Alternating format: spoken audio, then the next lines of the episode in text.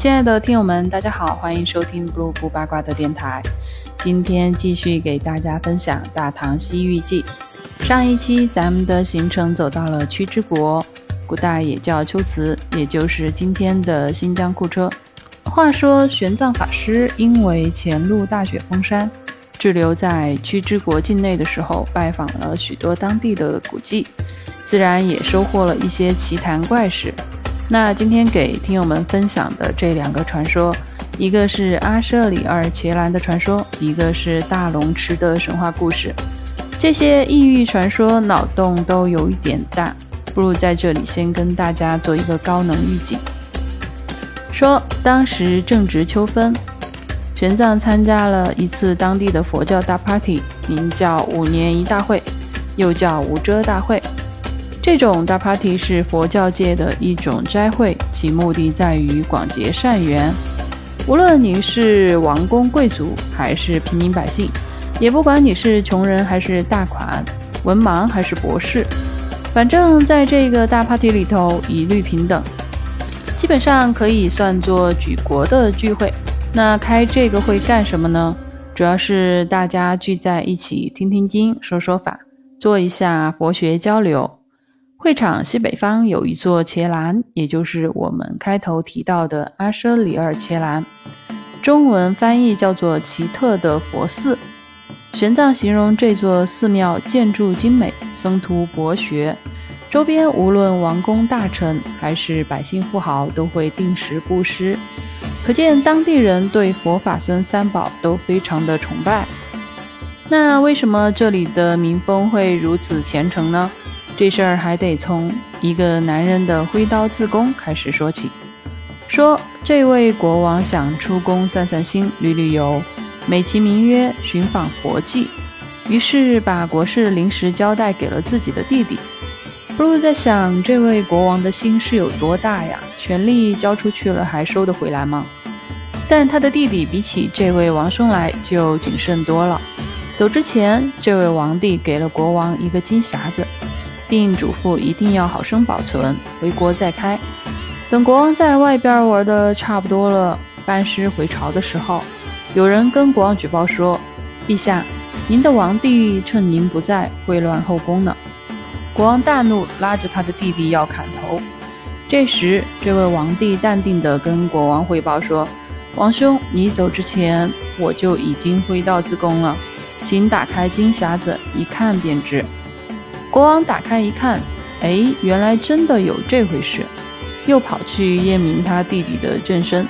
我觉得这位国王在验明正身的时候，可能瞬间就石化了吧。说到这里已经够诡异了，可是更诡异的事情还在后头。有一天呢，这位王帝买了五百头牛，你说一个王公贵族买这么多牛要干嘛？原来这些牛都是即将要被阉割的公牛，所以这位王帝本着己所不欲，勿施于人的这种逻辑，把这群牛赎了回来。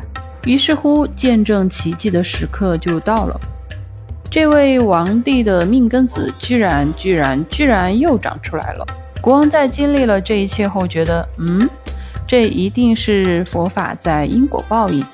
于是下令广修佛寺，广结善缘，善哉善哉了。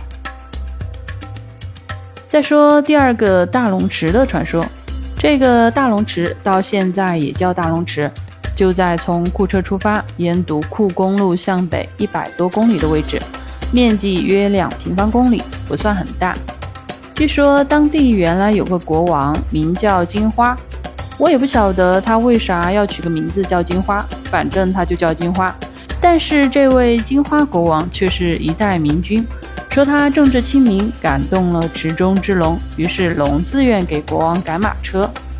大概古时候交通工具速度极慢，所以龙想到了以这种方式来加持国王的武力值吧。但是国王死了以后呢，龙就回老家了，回到了生他养他的大龙池。再也没有出来过。那这只是传说，但传说与传说往往互相矛盾。还是在同一个地方，这些龙有一天在池子里待得无聊了，又跑上岸来，看见雌马就和雌马交配，看见女人又和女人幽会。死马产下的小马驹叫龙驹，但由于这些龙驹可能因为是龙的后代，所以性子一般都比较烈，很难驾驭，需要再与当地的土马交配，产下的第二代才能驯服。所以因为这个原因呢，屈之国盛产良马。我不知道今天新疆的西海龙驹是不是跟这个有关系，有知道的听友可以留下评论。但龙和女人生的下一代运气就没那么好了，因为这些小龙人个个都非常的高大勇猛，而且到后来越来越多，越来越多。当地的国王细思极恐，心想这些人总有一天要造反，于是跟突厥借兵，血洗了这些所谓的龙的传人。到玄奘去的时候。这座城池早就已经荒无人烟了。好，今天西游的故事就分享到这里，下一期我们跟着玄奘法师的脚步去探访拔路家国，也就是今天的新疆阿克苏。喜欢的朋友请点击订阅，以便随时追更。拜拜。